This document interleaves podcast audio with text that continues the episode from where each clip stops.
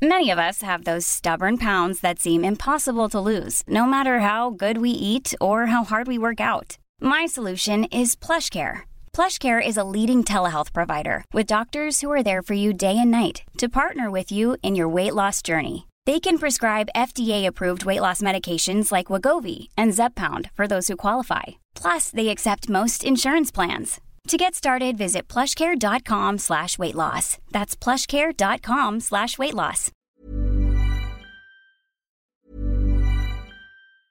Many of us have those stubborn pounds that seem impossible to lose, no matter how good we eat or how hard we work out. My solution is PlushCare. PlushCare is a leading telehealth provider with doctors who are there for you day and night to partner with you in your weight loss journey. They can prescribe FDA-approved weight loss medications like Wagovi and Zepbound for those who qualify. Plus, they accept most insurance plans. To get started, visit plushcare.com slash weight loss. That's plushcare.com slash weight loss.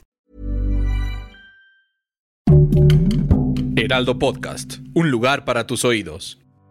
Divagando en la mente de. En este podcast de psicología, los especialistas Rocío Arocha, Ruth Axelrod y José Estrada tratarán temas de salud mental, trastornos mentales y más. Así comienza nuestra terapia.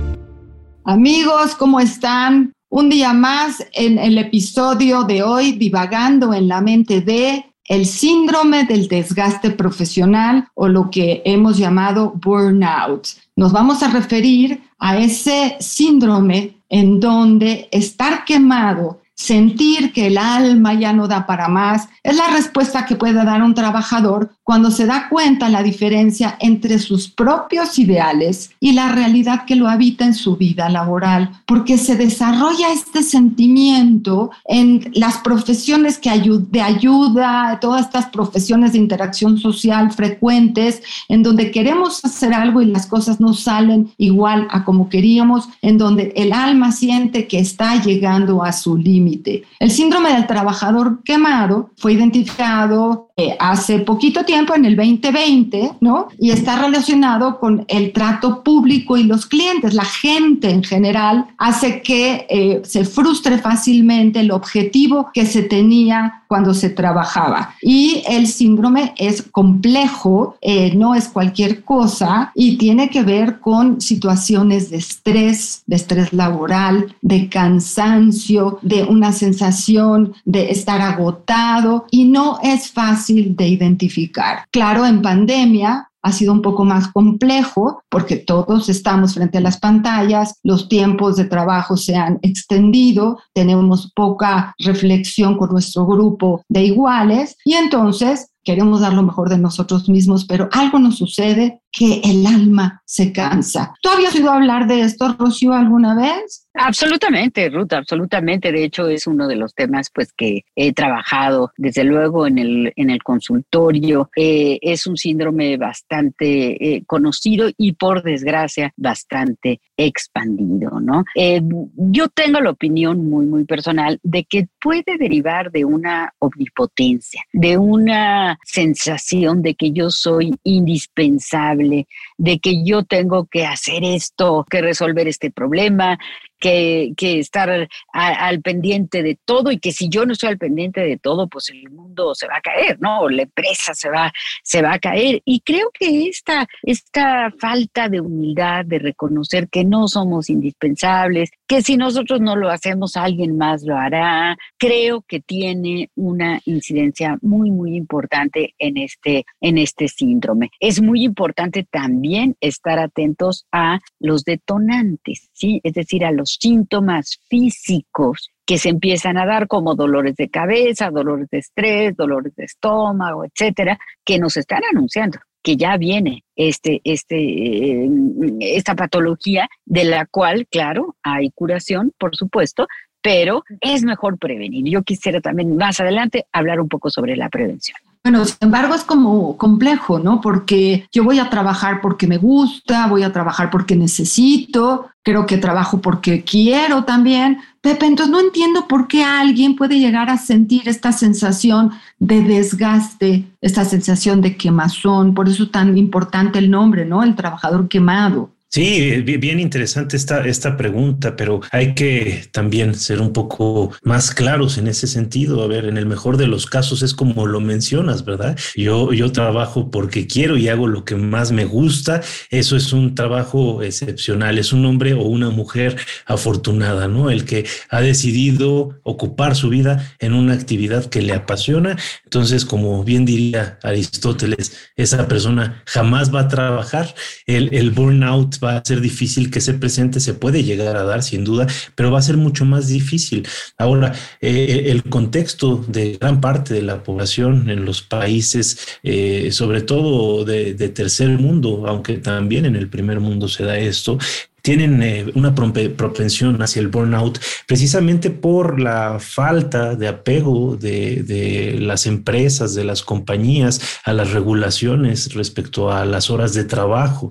Entonces hay demasiadas exigencias, demasiada presión sobre los empleados y a veces se olvidan los empleadores de que eh, los empleados son seres humanos que tienen necesidades. Entonces se les eh, hace una sobrecarga de, de horas laborales este, que lleva a invadir los espacios de convivencia personal o de esparcimiento con familiares, con eh, seres queridos, amigos y demás, los momentos de soledad y de ocio. Y entonces, eh, sin áreas de recarga, sin áreas que purifiquen, que, llenen de energía a, la persona, esta empieza a colapsar. Y es, es durísimo. Eh, habría que, que ser muy claros. Necesitamos tener un balance entre lo laboral y lo personal y privado, eh, mi, querida Ruth. Hay una película buenísima que me gustaría recomendar mucho a todos nuestros escuchas, eh, a todos los que participan de este eh, podcast, que se llama Burnt.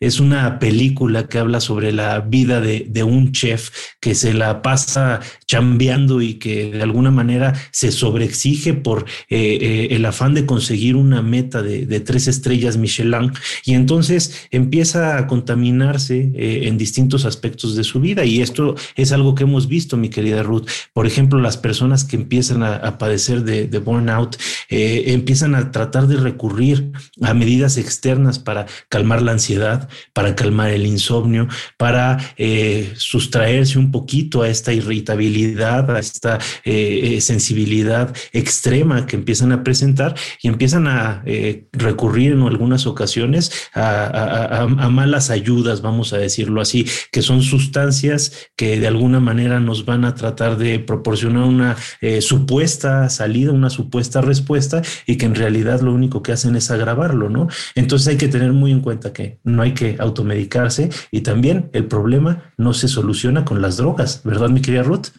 No, claro, pero ¿sabes qué me parece súper interesante como lo planteas tú, Pepe y Rocío? Es que es un malestar difícil de identificar y que va apareciendo poco a poquito, ¿no? Con este ejemplo de la ranita que metemos al agua y le vamos, el agua está tibiecita y la ranita está feliz, pero si ponemos levantamos el fuego y empieza a hervir el agua, la ranita no se va a dar cuenta y se va a dar cuenta hasta el día en que ya se está quemando o ya no hubo solución y se nos murió la ranita, ¿no? Es decir, es uno de esos efectos naturales que pueden sucederle a las personas, algunas estando en momentos más vulnerables que otras, que pueden generar esta sensación de desazón frente al trabajo, ¿no?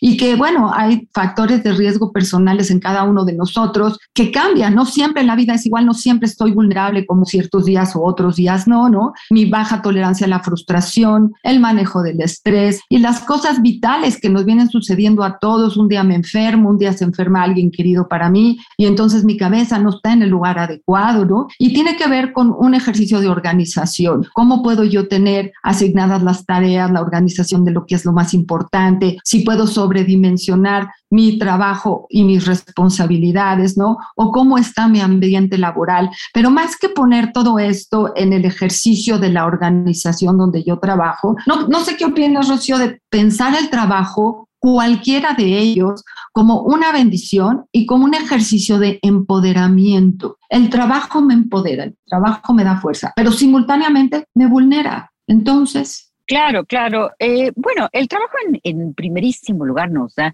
dignidad, sí, porque los estudiosos que yo conozco alrededor del trabajo nos dicen, cuando tú tienes un trabajo, lo primero que adquieres es dignidad, porque entonces, eh, digamos que con esta remuneración que yo recibo, pues ya no tengo que ir a pedirle a alguien que se haga cargo de mis necesidades. También, por supuesto, me da poder, pero también, por supuesto, como bien lo señalas, me, me, me sitúa en un lugar de vulnerabilidad. Em, no todos sabemos o nacemos sabiendo cómo manejar una situación de trabajo. Es decir, eh, quizá me dan, me dan un puesto, me siento muy importante, me siento muy contenta, me siento honrada de hacerlo, en fin, y empiezo a hacerlo, pero eh, me falta algo que se llama prevención. La prevención que sería, por ejemplo, poner límites. Siempre, ante todo y ante todos, tenemos que saber poner límites de manera asertiva. Y los primeros límites son para nosotros mismos, ¿no? Yo tengo que poner límites en cuanto al horario, en cuanto al tiempo que le voy a dedicar, en cuanto a los descansos que tengo que tener entre una actividad y otra, porque si no pongo límites y me creo una persona invencible que puedo trabajar muchísimas horas sin parar, pues obviamente me voy a acercar a esta situación que es un síndrome pues bastante, bastante eh, complejo, ¿no? Entonces hay que tener cuidado cuando nos estamos volviendo impacientes, cuando nos estamos sintiendo con esta despersonalización que es como que yo ya no sé ni quién soy porque todo el tiempo lo único que hago es estar pensando en el trabajo y que se está, se empieza a disminuir la calidad de la vida. Y cuando se disminuye la calidad de, de nuestra vida, pues entonces estamos en problemas. Y bueno, trabajamos un poco en prevención, Rocío, trabajamos en poner límites, trabajamos en pensar que sí podemos hacer cosas, pero que no podemos hacer otras y que cuando necesitamos pedir ayuda, la busquemos y la busquemos a la gente adecuada y al ejercicio de los profesionales que estamos cerca para poder poner atención a un diagnóstico certero y a una ayuda que nos permite salir adelante pronto y nos salvemos nosotros y salvemos al trabajo, ¿no, Pepe? Por supuesto, por supuesto, y no, y no solo el trabajo, mi querida Ruth, creo que también a nuestras familias, ¿no? Porque eh, de alguna manera esto impacta en todos los que están a nuestro alrededor, que creo que esto es, eh, es bien importante mencionarlo. Y eh, me gustaría hacer una alusión a algo que también se da, se daba antes, ya, ya casi no, porque, bueno, este, ha habido adelantos tecnológicos importantes, pero no sé si recuerdan los, los carros, seguramente este, les tocó en algún ocasión los carros antiguos que se calentaban, ¿no? Ibas este, manejando en trayectos largos y si le faltaba agua o si el abanico no jalaba lo suficientemente bien, de repente el carro llegaba y paro, ¿no? Y hazle como quieras, explotaba exactamente, mi querida Ruta, ya este agua por todos lados, vapor, humo y sobre todo susto, ¿no? Porque eso te podía arrancar en algún momento en, en, una carretera despoblada, ¿no? Con poca comunicación y antes que no teníamos celulares y era terrible, ¿no? Digo, afortunadamente ya las eh, compañías que se dedican a la fabricación de autos han hecho mejoras sustantivas en ese sentido y es difícil que pase, pero me gustaría comparar eh, el síndrome de burnout con lo que pasaba con estos carros, ¿no? A veces, si no, eh, tenemos cuidado de rellenar el agua, si no tenemos cuidado de que el carro esté en buen estado, lo que sucede es que se va a parar. Con nosotros así sucede, ¿no? Es decir, si no buscamos eh, oxigenar, si no buscamos recargar, si no buscamos algo que nutra nuestra vida personal, entonces probablemente vamos a empezar a tener problemas de salud mental que nos van a llevar a, de nueva cuenta ser irritables, nos van a llevar a tener problemas con nuestros seres queridos, que van a generar mayores problemas porque a final de cuentas ya no vamos a tener un área sana que nos permita restablecernos y entonces vamos a estar nada más acarreando la pelota de un lado al otro sin tener una respuesta. Entonces, creo que en temas de salud mental, como bien decían mis queridas colegas, es importante siempre prevenir, siempre mantener una dinámica sana, equilibrada y eh, estar cuestionándonos constantemente qué tanto nos gusta nuestro trabajo, hacia dónde estoy apuntando en mi vida, por qué estoy haciendo lo que estoy haciendo, para tener bien en claro las metas, ¿no? Para tener bien en claro cuál es la estrategia a seguir, porque si no me gusta lo que está haciendo, también tengo la posibilidad de cambiarlo, ¿no? Tengo la posibilidad de reubicarme, tengo la posibilidad de hablar con mis empleadores, con mi equipo de trabajo. Hay mil y un cosas que se pueden hacer. Creer que estamos atados de mano es uno de los primeros pasos que nos llevan hacia el burnout. ¿No crees, mi querida Ruth? O, ese, o ese es uno de los síntomas, ¿no? Creer que no hay nada que hacer y que estoy atado, ¿no? Quisiera aumentar algo que me parece también muy importante para todos, que es poner atención a los, la sintomatología del cuerpo. Creo que a veces el, el burnout, claro que tiene sus eventos emocionales y psíquicos de, los termómetros que nos pueden llevar a poderlo definir, pero también pongamos mucha atención qué le pasa a nuestro cuerpo. Nuestro cuerpo es grandioso, es muy sensible a los momentos en donde estamos llegando a situaciones que nos rompemos, que nos duelen, ¿no?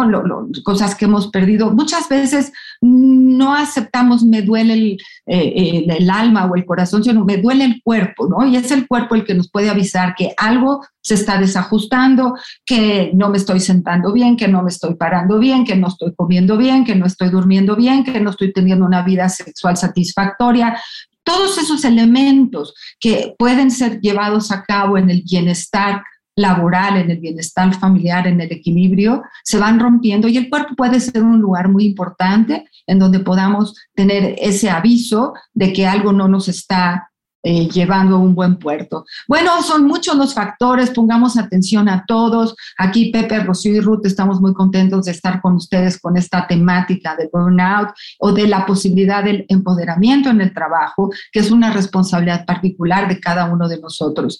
Debemos y podemos buscar equilibrio y bienestar en nuestro trabajo. Bueno, este fue un episodio más de Divagando en la mente de.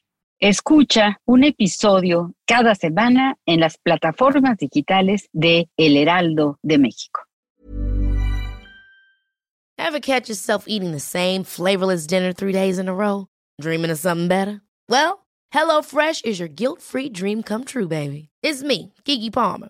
Let's wake up those taste buds with hot, juicy pecan-crusted chicken or garlic butter shrimp scampi. Mm. Hello Fresh. Stop dreaming of all the delicious possibilities and dig in at HelloFresh.com. Let's get this dinner party started.